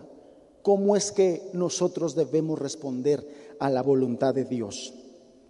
Y entonces en lugar del ateísmo práctico, que es el primer punto, o del teísmo propio, que es el segundo punto, o de la flagrante desobediencia de la del grupo número 3 que estudiamos en esta mañana. Ahora Santiago nos exhorta a que nosotros respondamos de manera humilde y sumisa. Si el Señor quiere, viviremos. ¿Te das cuenta? Si el Señor quiere, viviremos. Con pandemia o sin pandemia, con coronavirus o sin coronavirus, si el Señor quiere, viviremos. Con vacuna o sin vacuna. Esto que ha causado tanta polémica. Si el Señor quiere, viviremos. Y haremos esto o aquello. Hermano, la exhortación de Santiago es que ahora consideremos a Dios en todos nuestros planes. Si vas a emprender un negocio, si estás buscando un trabajo, si quieres estudiar tal o cual carrera, si quieres irte a vivir a tal o cual ciudad, ha habido hermanos y hermanas que así de rápido, ah, sí, me voy, me voy, me voy. A, ah, es que allá me voy a preparar, allá voy a trabajar, allá voy a ganar más, allá me voy. Oye, pero allá no hay iglesia, no importa, yo veo las transmisiones ahí por el, por el Face. Y sin considerar la voluntad de Dios. Hermano, en muchas ocasiones en mi vida me he encontrado en esta disyuntiva. Se me han presentado oportunidades de trabajo, buenas oportunidades de trabajo, pero en lugares donde no hay iglesia, en estados donde no hay iglesia, Sonora, Yucatán, iglesia que conozca, hermanos, me refiero, estoy seguro que el Señor tiene iglesia en aquel lado, pero te decía Sonora, Yucatán, Querétaro, Guadalajara, y mi primer pregunta, y no es porque yo sea muy espiritual, hermanos, más bien porque me da miedo fallar o hacer algo que Dios no quiere que yo haga. Y mi primer pregunta es, ¿es de ti, Señor? ¿Esta oportunidad de trabajo es tuya? O sea, ¿tú quieres que yo me vaya para allá? Porque esto implica alejarme de los hermanos, dejar la iglesia donde estoy sirviendo, ¿Eso es lo que tú quieres que yo haga? Muchas veces me he encontrado en esa disyuntiva. En estos días me he encontrado en esa disyuntiva. Y es tan sencillo como no quiero hacer algo que Dios no quiera que haga.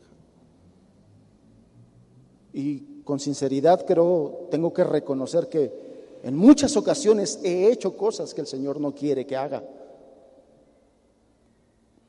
Tengo que reconocerlo y, he tenido que pedirle perdón al Señor porque las consecuencias han venido. Pero hay hermanos, hermanas que toman decisiones tan a la ligera. He visto cómo hermanas se casan con inconversos. Y te puedo platicar cómo les va el día de hoy. Como decía mi abuelita, en el pecado llevan la penitencia.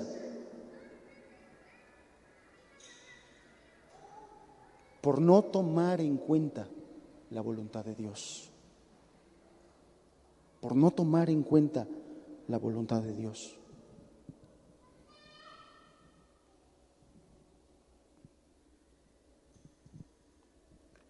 Lo que nos está diciendo Santiago es que sea tomar en cuenta a Dios de manera sincera y honesta. Porque la realidad es que muchos de nosotros tenemos el dicho coloquial. Este, bueno, si Dios quiere, el miércoles nos vemos, pero ya es un dicho formal. O sea, en realidad no le estamos pidiendo opinión a Dios. Ya es un dicho. Si Dios quiere, el domingo nos vemos, el domingo platicamos. Pero se ha vuelto una mera formalidad fría en realidad no le tomamos opinión a Dios. Que sea esto una marca de la verdadera de la iglesia, del verdadero cristiano, hermano. Que le preguntemos a Dios su voluntad y que hagamos en consecuencia. Porque si solamente vas a obedecer lo que te gusta y lo que te conviene, entonces tú estás viviendo en esa jactancia. Te jactas de escoger que obedeces y que no obedeces. Entonces aquí Santiago nos ilustra cómo debe ser la respuesta positiva, aquella que le reconoce y obedece y que por lo general distingue al verdadero creyente. Te describo esto y terminamos. Gracias por el tiempo que estás disponiendo. El verbo original de la palabra decir, más bien deberáis decir, muestra una verdadera sumisión a la voluntad de Dios. Y además nos dice ese verbo que debe ser algo habitual y característico de nuestra vida. El verdadero creyente debe tener el hábito de ser sumiso siempre a la voluntad de Dios. ¿Te acuerdas que cuando estábamos en el primer capítulo te dije que Santiago iba a establecer el fundamento de su carta? ¿Alguien recuerda cuál, fue ese, cuál es ese fundamento que mencioné, el fundamento de la carta de Santiago? ¿Alguien lo sabe? ¿Alguien lo recuerda? Ok, sí lo menciona ahí, pero no, no, ese no es el fundamento de su carta. El fundamento de su carta es la palabra de Dios. Porque llega un momento en que Santiago empieza a hablar de los oidores olvidadizos. Empieza a hablar de la palabra, de que seamos hacedores y no solamente oidores. ¿Se recuerdan ya? Ok, bueno, aquí está retomando eso mismo que Santiago empezó a decir en el capítulo 1 y en el capítulo 2. ¿Recuerdas este texto? Mas el que mira atentamente la perfecta ley, la de la voluntad, y persevera en ella, no siendo oidor olvidadizo, sino hacedor de la palabra, este será bienaventurado en todo lo que hace. ¿Lo recuerdas? Bueno, aquí Santiago está retomando eso. Cuando habla de la voluntad de Dios, está hablando de la palabra de Dios. La palabra de Dios es la voluntad de Dios. Y entonces esto debe ser algo constante en la vida del cristiano. En todos los aspectos de nuestra vida, en cada decisión que tomemos, la respuesta del verdadero creyente es decir, si Dios quiere. Si Dios quiere, haremos e iremos. Lo contrario es, si Dios no quiere, no haremos, porque Dios no quiere. Es decir, hermanos, que el cristiano verdadero siempre está atento a obedecer cuál es la voluntad de Dios respecto de nuestra vida. El día que un verdadero cristiano se arrepiente, le entrega su voluntad al Señor. Y ahora ya no rige nuestra voluntad, ahora rige su voluntad. Eso es en esencia el arrepentimiento, hermanos. El arrepentimiento no es llorar, por si pensabas que arrepentirse es llorar. El arrepentimiento no es pasar aquí al frente, hincarte y llorar por un buen rato. Eso no es arrepentimiento. Arrepentimiento en esencia es esto que Santiago nos está diciendo. Arrepentimiento en esencia es renunciar a tu voluntad y abrazar la voluntad de Dios, sea cual sea, para tu vida y obedecerla y estar dispuesto a obedecerla. Eso es arrepentimiento. Por eso es que dije hace rato que el arrepentimiento no es un momento, no es un acto, es una condición del corazón, es un estado del corazón. Y un, corazón que se encuentra en un estado de arrepentimiento es un corazón que le dice al Señor, si el Señor quiere, haremos e iremos.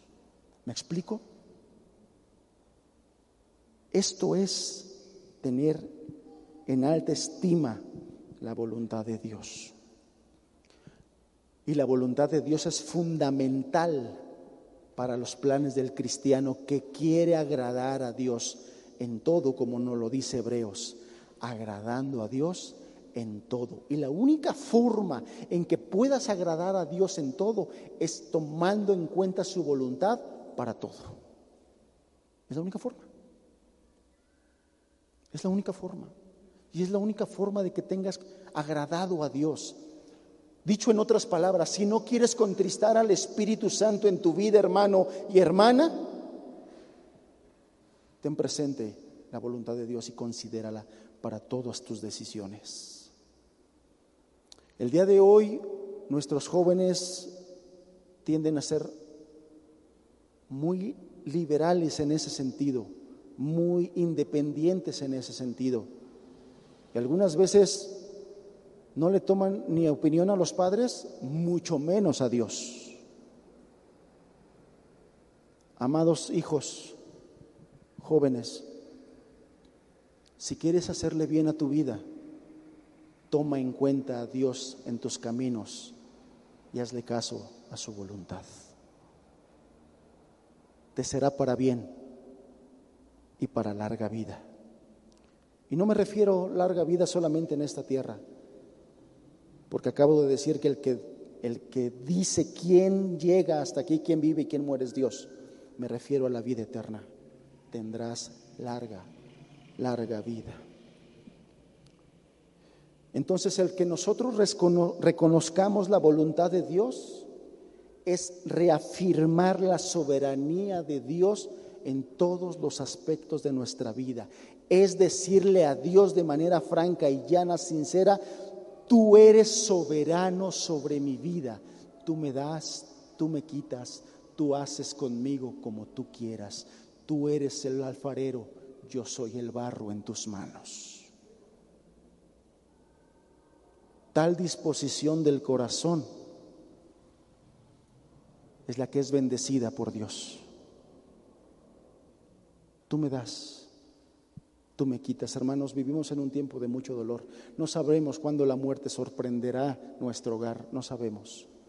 Pero yo te puedo asegurar que si mantienes esta actitud respecto a Dios, respetando su soberanía y su voluntad, Dios te va a bendecir por encima del dolor que nos cause ese acontecimiento.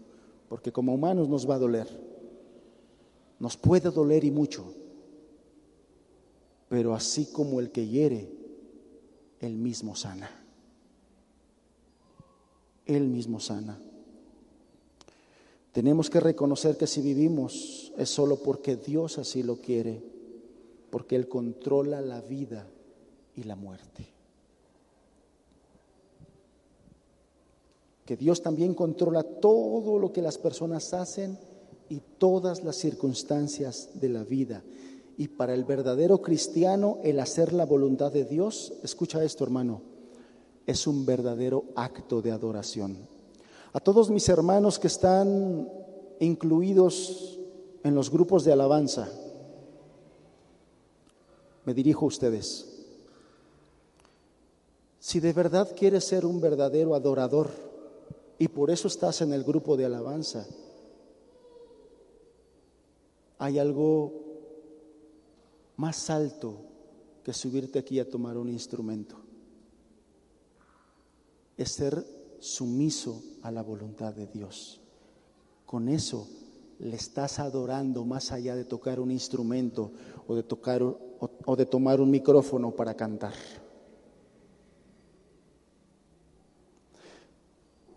Si los que se suben aquí hacen eso, pero no hacen esto, en realidad no estás adorando.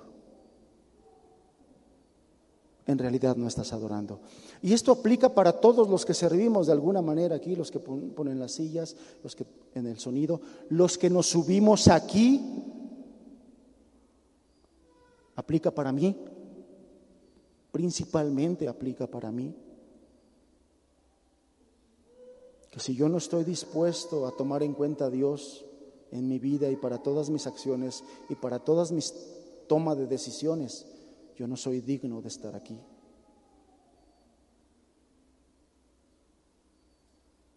Hermanos, ¿cuál ha sido nuestra actitud respecto a la voluntad de Dios? ¿Le estamos adorando? Hacer la voluntad de Dios es un acto de adoración. Romanos 12, verso 1 y 2.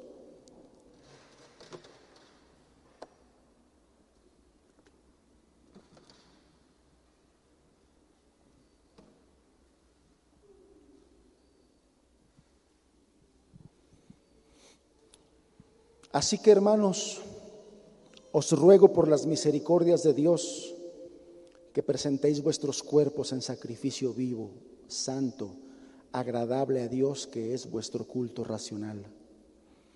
No te conformes este siglo. Fíjate, aquí te está diciendo algo que no debes hacer. No te conformes este siglo.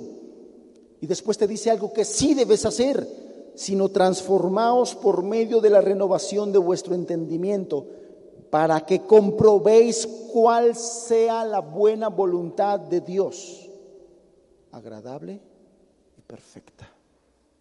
Esta es la característica de la voluntad de Dios. Es agradable y es perfecta y nos bendice y nos ayuda. Considerar la voluntad de Dios es algo que debe hacerse con el corazón como un estilo de vida, reconociendo que Él es el único que nos capacita para poderla obedecer. El Señor Jesús dijo estas palabras respecto de aquellos que conocen la voluntad de Dios y la obedecen. No lo busques, anótalo, Juan 13, 17. Si sabéis estas cosas, bienaventurados seréis si las hicieres. Responder a la voluntad de Dios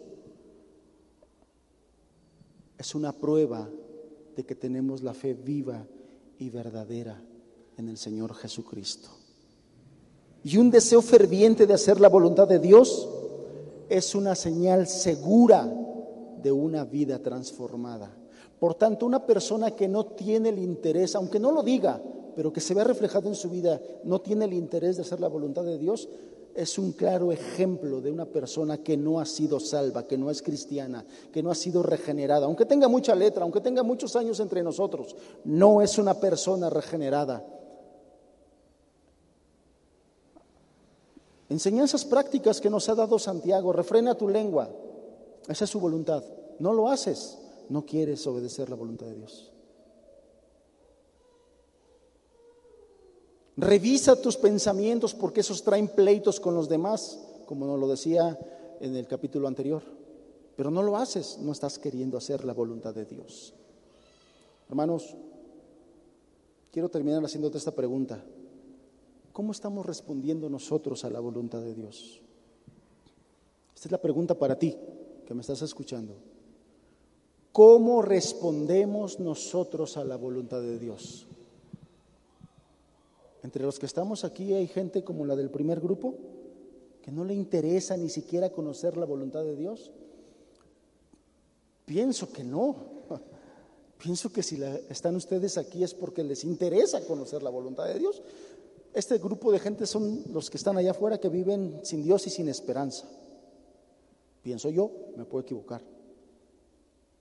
Pero eres como el segundo de los grupos, el segundo grupo, que sí sabes que hay un Dios, que sí sabes que dejó su voluntad escrita aquí en la Biblia, pero la rechazas de manera soberbia, es decir, de manera práctica vives tomando tus propias decisiones sin importarte que sabes que Dios dejó su voluntad escrita. ¿O cuántos somos como los terceros, hermanos? Que decimos que adoramos a Dios, que exaltamos su palabra y la reconocemos, pero cuando no nos conviene o cuando no queremos hacerla, sencillamente la desobedecemos.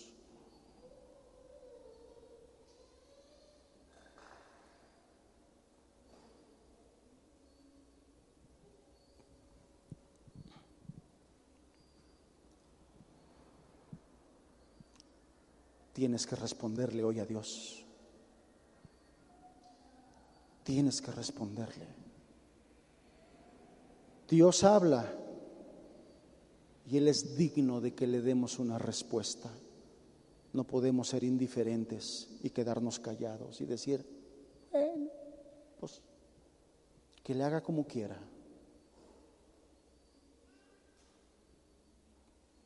¿Tú qué sabes en qué condición estás? ¿Tú qué sabes cómo has tratado la voluntad de Dios y cómo te has comportado? Tienes que responderle hoy. Y la respuesta es un genuino arrepentimiento. Y obviamente no me estoy refiriendo a un acto que hagas ahorita de arrepentirte. Me estoy refiriendo a que tienes que pedirle a Dios un cambio de corazón para que de ese corazón surja un corazón arrepentido de manera constante. Es decir, que Dios te permita un estado de arrepentimiento, que es el único que pueden tener los perdonados, los verdaderos perdonados.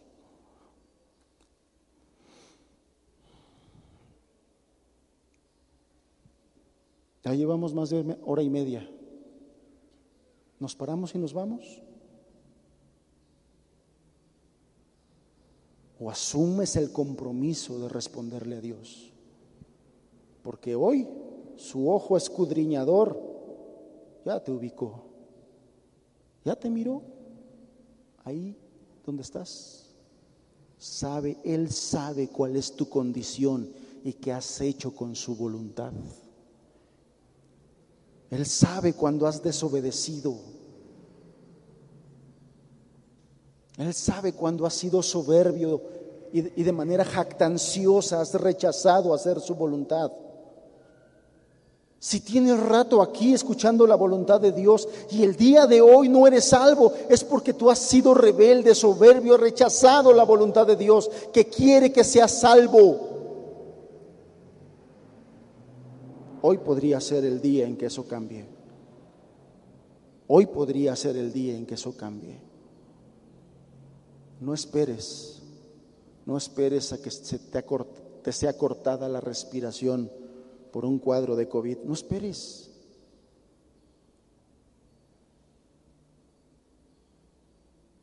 Si el Señor te permite hoy respirar, todo lo que respira alabe al Señor. Pero una adoración como la que estamos hablando, del corazón, genuina, verdadera.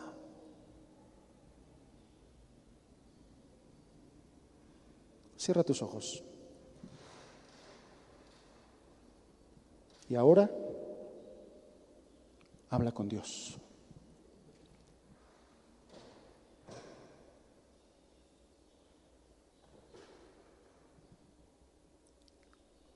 Y respóndele estas preguntas.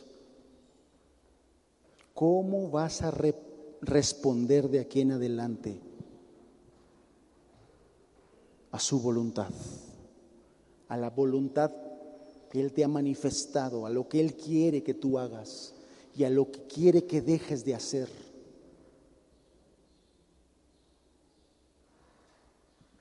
¿Cómo has respondido? ¿Cómo vas a responder?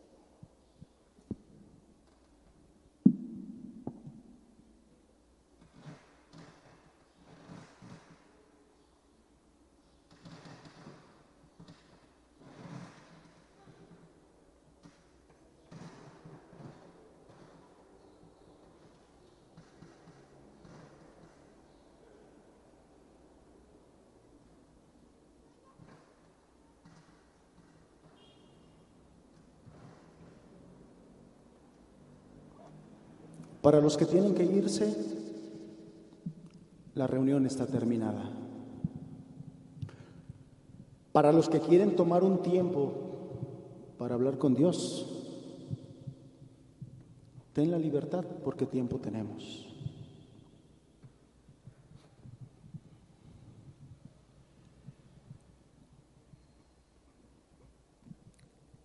Pero si en algo valoras tu alma, Hoy es el momento de ponerte a cuentas con Dios. Si en algo valoras tu relación con Dios y tu comunión con Él, hermano, ahorita es el momento de arreglar las cosas que no están bien.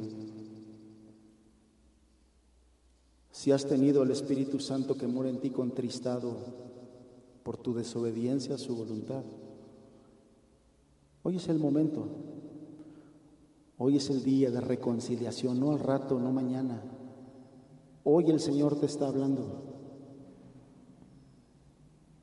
Hoy asume la responsabilidad de hablar con Él.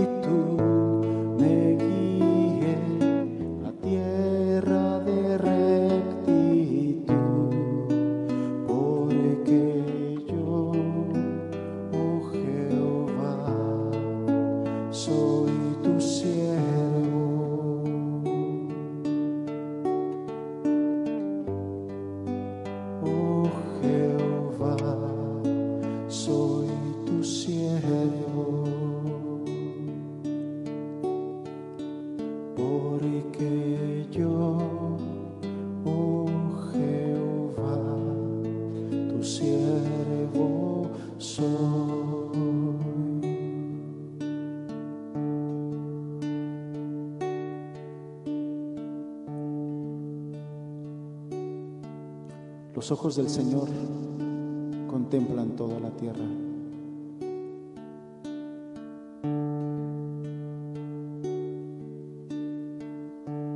Él está buscando el corazón que quiere estar reconciliado con Él.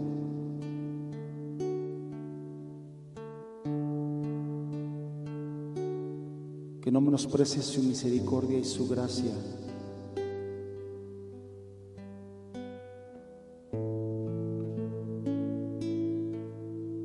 Él está dispuesto a darte su ayuda para vivir en su voluntad.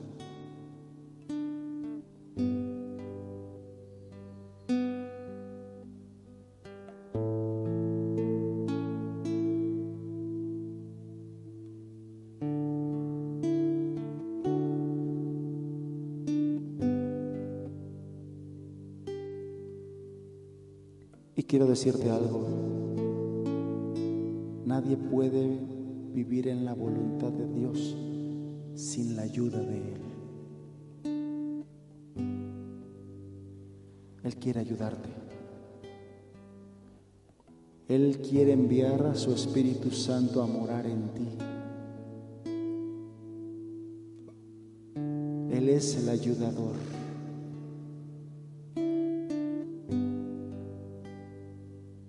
Es el que ayuda al cristiano a andar en sus caminos.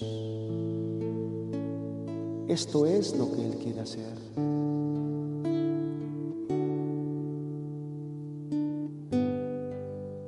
No postergues más la entrega. Si alguno quiere ser mi discípulo, niéguese a sí mismo. Eso quiere decir renuncia a tu voluntad egoísta, a tus planes egoístas, al deseo de vivir ignorando la voluntad de Dios para tu vida. Niéguese a sí mismo. Tome su cruz cada día y sígame.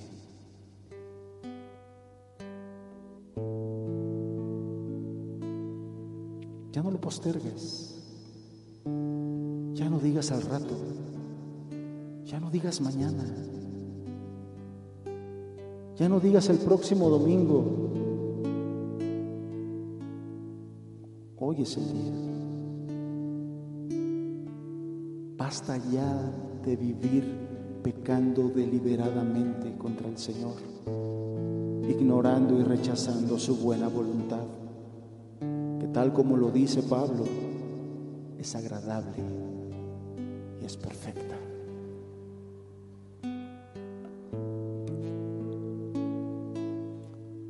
Este canto es un salmo.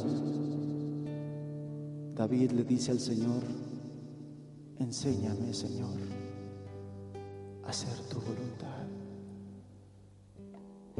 Y después acertadamente apela al único que puede ayudarle. Tu buen espíritu me guíe a tierra de rectitud.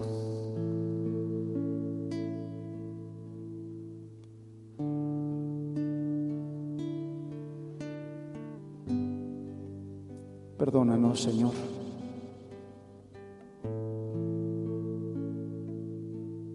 Perdónanos por rechazar por ignorar y por desobedecer de manera franca tu voluntad a nuestra vida, Señor.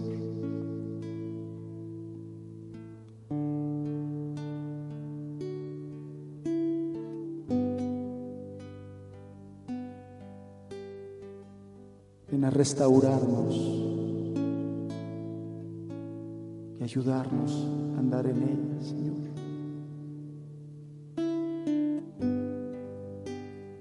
Dijiste que nos darías un corazón de carne, Que así sea, Señor. Un corazón sensible a tus dichos, a tu palabra, a tu voluntad, Señor. Y que te agrademos a ti andando en ella.